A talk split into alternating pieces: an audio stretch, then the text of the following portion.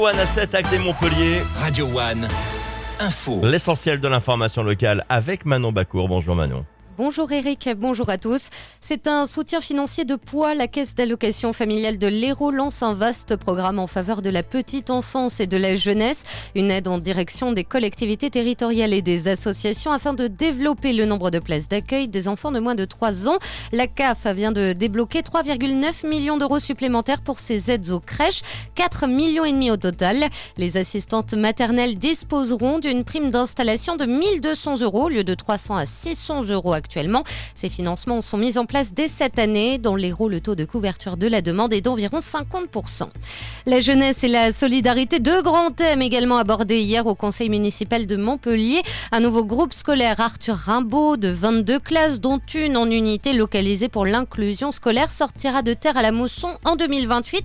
Des modifications de la carte scolaire entraîneront une mixité, une priorité pour combattre l'intolérance, selon l'adjointe à la réussite scolaire. Par ailleurs, les élus Montpellier ont aussi exprimé leur soutien aux populations marocaines pour une aide exceptionnelle de 50 000 euros.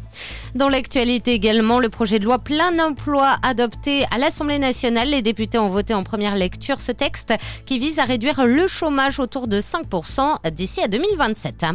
Le grand bazar d'automne à Montpellier revient aujourd'hui pour 5 jours de braderie, véritable occasion de faire des bonnes affaires auprès des commerçants dans près de 300 étals présents dans le centre-ville de la capitale héroltaise. Pour le stationnement, l'opération chèque parking est mise en place. Les commerçants pourront en faire bénéficier leurs clients dans 11 parkings publics. Les transports seront également gratuits durant tout ce week-end. Et puis le cirque de la compagnie Bête de Foire est en représentation à Frontignan. La troupe est installée sur l'aire dédiée du quartier de la Pérade. Le spectacle Décrochez-moi, ça tourne autour de la matière, du tissu, des habits et de l'habillage. Rendez-vous jusqu'à dimanche tous les soirs à 20h, sauf demain. Dimanche, la représentation aura lieu à 18h. Bonne journée sur Radio One. Merci beaucoup Manon, justement en parlant de se déshabiller. Bon, on va vous retrouver dans une heure, mais on va pouvoir se déshabiller en côté météo encore aujourd'hui.